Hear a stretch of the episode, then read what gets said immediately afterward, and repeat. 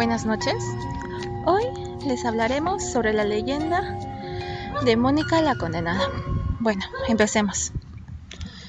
En una noche oscura y fría, Bernardo salió a dar algunas vueltas por las calles de la ciudad con su moto, pero el frío intenso le obligó a regresar a su casa para ponerse un abrigo y tomó su casaca de cuero que su padre le había regalado. Era una casaca de cuero finísima y muy espléndida. Salió un poco apresurado porque las horas avanzaban. Tomó su moto, montó sobre ella y partió a dar vueltas por las luminosas calles. Cuando ya se dirigía a su casa, tomó el camino del cementerio. El joven aceleró varias veces el motor al ver que la silenciosa calle estaba desierta de carros. Aceleró más y más y en aquel apresuramiento de llegar a su casa, desde lo lejos divisó la silueta de una mujer que llevaba un vestido blanco y que por acción del viento su hermosa figura se dibujaba. A Bernardo el corazón le latía más rápido que de costumbre y no se preguntaba por qué. Solo atinó a acelerar más la moto hasta llegar hasta ella. Aquella mujer de rasgos finísimos y piel blanca estiró la mano y Bernardo paró. Hola, dijo la mujer con una bella voz. Hola, contestó él un poco desconcertado. Por favor, ¿me puedes dar un aventón? suplicó la mujer. Claro, ¿por qué no? A estas horas el peligro acecha la vida de cualquier mujer, y peor en esta avenida desierta.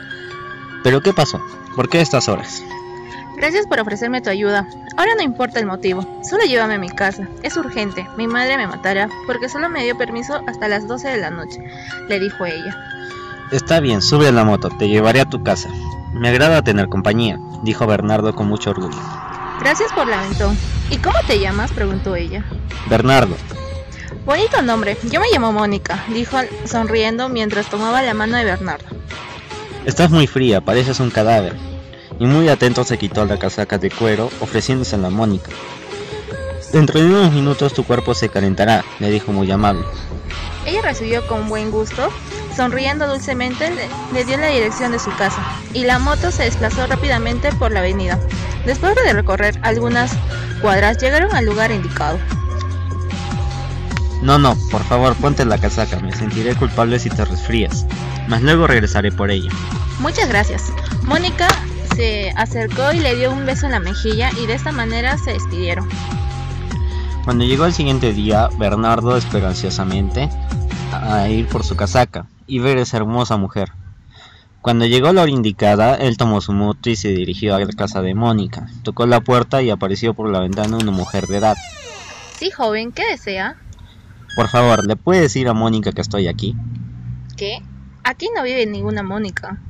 ¿Cómo no? Si anoche la he traído y le he prestado mi casaca. Mónica ya no está en esta casa. Hace mucho tiempo que murió. Bernardo al oír esto quedó consternado, una vez más sin poder creer lo que estaba escuchando. Señora, lo que me dice no puede ser cierto. Fue ayer cuando la encontré en la solitaria avenida. Además, su cuerpo estaba como en hielo, por eso le presté mi casaca. Usted mismo lo ha dicho, ella traía el cuerpo frío. No pierda la esperanza, su casaca la encontrará en el cementerio, en el pabellón Benedicto 13, número 1416. Y usted la saludará usted misma. Y en cuanto a la invitación, le garantizo que esta noche a la misma hora le podrá ver en la puerta del cementerio. Siempre está ahí con su vestido blanco y su mirada angelical. Luego de intercambiar impresiones, Bernardo subió a su moto muy disgustado y lleno de cólera. Encendió violentamente el motor para llegar al cementerio. Empezó a buscar en el pabellón indicado por la madre de Mónica. No caminó mucho y se encontró con la tumba que buscaba. Una pequeña alameda de cipreses aguardaba la misteriosa tumba. Se acercó para confirmar. Ahí estaba, su casaca favorita. De pronto sintió escalofríos al ver que todo era cierto. Miró al nicho y allí estaba plasmado su nombre, y al costado la foto de la mujer de que en la noche anterior había acompañado. En ese momento vio pasar al guardián del cementerio, y Bernardo se acercó y preguntó por Mónica, y la respuesta fue más sorpresiva.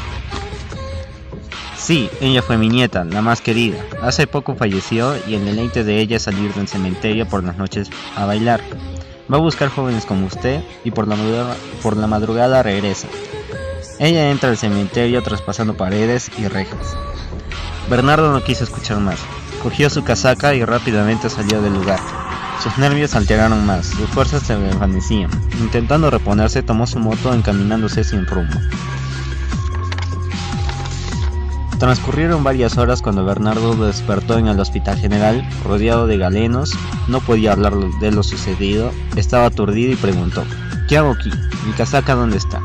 Tranquilo, aquí está su casaca. En unas horas será dado de alta, le dijo la enfermera.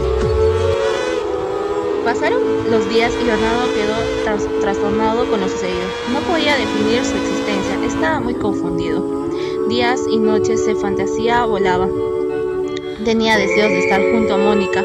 A cada instante en su mente llevaba la imagen de aquella mujer, con ella conversaba, bailaba, lloraba y a la vez enloquecía, tratando de, de abandonar el sanatorio. Una mañana vio de la ventana hacia abajo, en medio de los árboles y las flores, vio a Mónica. Ella lo saludaba. Se alegró mucho al verla, y en su deseo de estar con ella, se lanzó desde el quinto piso y así estaría junto a Mónica.